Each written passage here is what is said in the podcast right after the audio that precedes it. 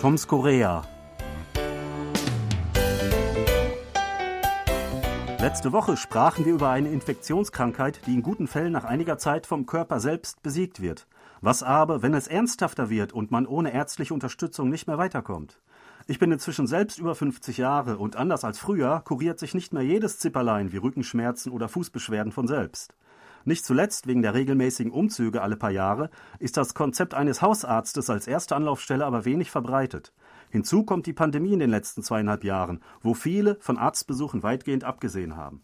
Zu jeder Gelegenheit, etwa für die Corona-Impfungen, muss man sich jeweils den passenden Arzt in der Umgebung erst einmal suchen.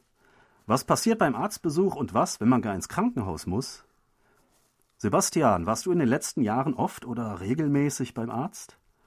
Ja, so oft eigentlich nicht. Also der allgemeine Gesundheitscheck, der ist ja hier verpflichtend, zum Beispiel auch von der Firma. Ähm, das mache ich jedes Jahr. Da wird man ja einmal so richtig durchgecheckt. Ähm, natürlich zum Zahnarzt gehe ich relativ regelmäßig. Ähm, ja, aber sonst, also dass jetzt ein Notfall eingetreten war, also das äh, kam zum Glück nicht vor. Äh, ja, bei mir auch. Ähm, also nur aus diesen Gründen und wegen Impfungen war ich auch mal beim Arzt, aber ähm, sonst äh, äh, in den letzten paar Jahren nicht nur wegen der Pandemie, aber auch so bin ich kaum mal beim Arzt gewesen. Äh, Zuletzt war ich jetzt tatsächlich mal beim Arzt, um mir einen Fußpilz äh, behandeln zu lassen, den ich seit Jahren schon äh, mit mir herumtrage. Und der ist plötzlich irgendwann viel schlimmer geworden. Der war ja nur so ein kleines Mini, lokales Mini-Ereignis. Aber plötzlich hat er sich den, über den ganzen Fuß ausgebreitet und ich dachte, der springt auf den anderen Fuß über. Da wurde es echt mal Zeit, ähm, auch mal zum Arzt zu gehen und ähm, mir so eine Salbe verschreiben zu lassen. Und die hat dann auch ganz gut gewirkt. Ja, also was, äh, wie, was kann man machen? Wie hast du dann den richtigen Arzt gefunden? Äh, ja, ähm, übers Internet. Also wenn man zum Beispiel einen Gesundheitscheck macht oder äh, einen Impftermin buchen will, dann bekommt man ja meistens von der Krankenkasse ähm, so eine, äh, einen, einen Link äh, für eine Webseite, über die man sich äh, Ärzte oder, oder eine Klinik oder eine Praxis suchen kann, die dann in irgendwo in der Umgebung sind und die das entsprechend auch anbieten, was man braucht. Ähm, hier bin ich jetzt einfach mal ja auf Google Maps gegangen und habe geguckt, welche Ärzte in der Umgebung sind äh, und welcher passt. Also da habe ich dann gemerkt, oh, da muss man manchmal vorsichtig sein. Manche haben nur eine einzige Bewertung, die ist dann extrem negativ, weil jemand irgendwie einen schlechten Tag hatte oder so. Dann darf man da nicht unbedingt nachgehen. Ähm, aber äh, ja, so habe ich das gemacht. Dann habe ich mir halt den quasi den in nächster Laufreichweite äh, ausgesucht und, und ähm, bin da mal hingegangen. Und ähm, äh, früher schon, ähm, als ich noch öfter mit den Kindern auch ähm, zum Arzt war, da war ein größeres Krankenhaus bei uns in der Nähe, da sind wir meistens hingegangen. Und ähm, äh, nachdem wir das allererste Mal da waren, da waren dann alle Anmeldeformalitäten erledigt gewesen. Äh, und dann habe ich mir gedacht, äh, komm, das ist jetzt bequemer, die kennen dich da schon und dann gehe ich jetzt immer dahin. Wir sind da für alle möglichen Sachen äh, dann dahin gegangen. Ja, so kenne ich jetzt auch. Also ich kenne auch so ein, zwei Hausärzte in der Umgebung. Früher war ich wirklich ganz oft mit den Kindern bei, bei diesen Ärzten, Kinderärzten. Äh, ja, Zeit, teilweise also mehrmals wöchentlich, wenn die irgendwelche äh, Erkrankungen hatten, Erkältungen.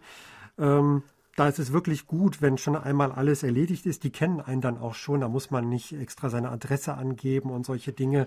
Normalerweise als Ausländer wird man sowieso gleich erkannt. Die wissen schon, wie man heißt und wie die Kinder heißen. Das war ähm, schon vorteilhaft. Und was mir auch immer gut gefiel, dass zum Beispiel die Apotheke normalerweise immer direkt neben der Praxis ist. Da muss man nicht lange laufen. Das geht alles ruckzuck. Ja, ah, Stichwort Apotheken. Wenn man dann ein Rezept bekommt äh, und dann das dort einlösen will, ähm, mein Tipp, das Rezept fotografieren, denn die Apotheke äh, zieht das Rezept sofort ein und man hat danach keine Möglichkeit mehr äh, zu gucken, wie die Tabletten heißen, äh, um dann vielleicht mal nach, selbst nach den Wirkstoffen ähm, äh, zu fragen.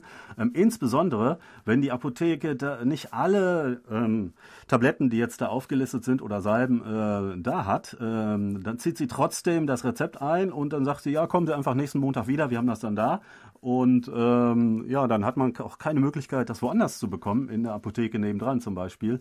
Ähm, dann ähm, jedenfalls, vielleicht, wenn man sich äh, beschwert oder besser Koreanisch kann als ich, dann könnte man das ein bisschen besser verhandeln. Ähm, aber das ist so meine Erfahrung gewesen.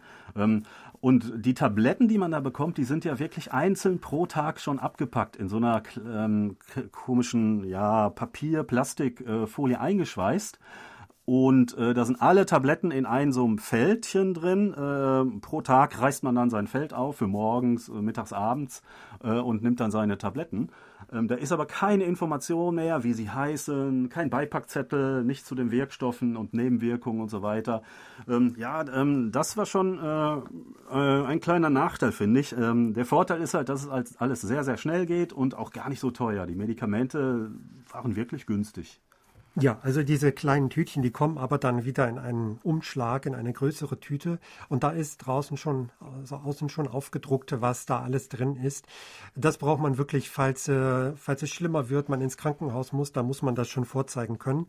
Aber vielleicht das Rezept fotografieren ist dann noch äh, die bessere Variante, wenn man ganz auf Nummer sicher gehen will.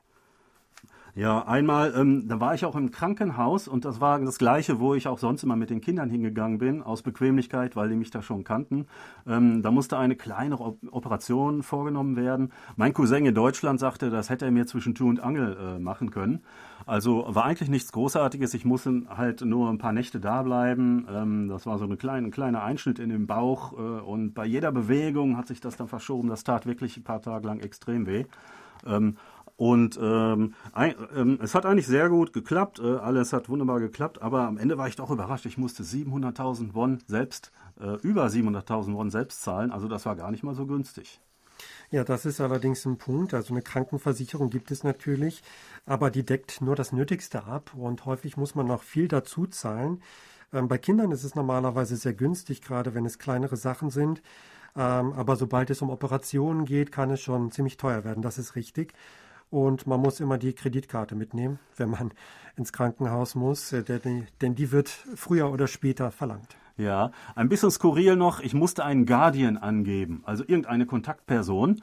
Ähm, darauf war ich gar nicht vorbereitet. Ich habe dann einfach die Nummer eines, irgendeines Freundes genannt. Äh, der wusste gar nicht Bescheid. Äh, gut, äh, dass der nicht äh, geholt werden musste. Aber für diesen Guardian gibt es dann unter dem äh, Bett, unter diesem, ja, wo ich dann gelegen habe, immer so eine kleine Liege, ähm, wo der Guardian dann quasi mit mir zusammen die Zeit verbringen und auch übernachten kann.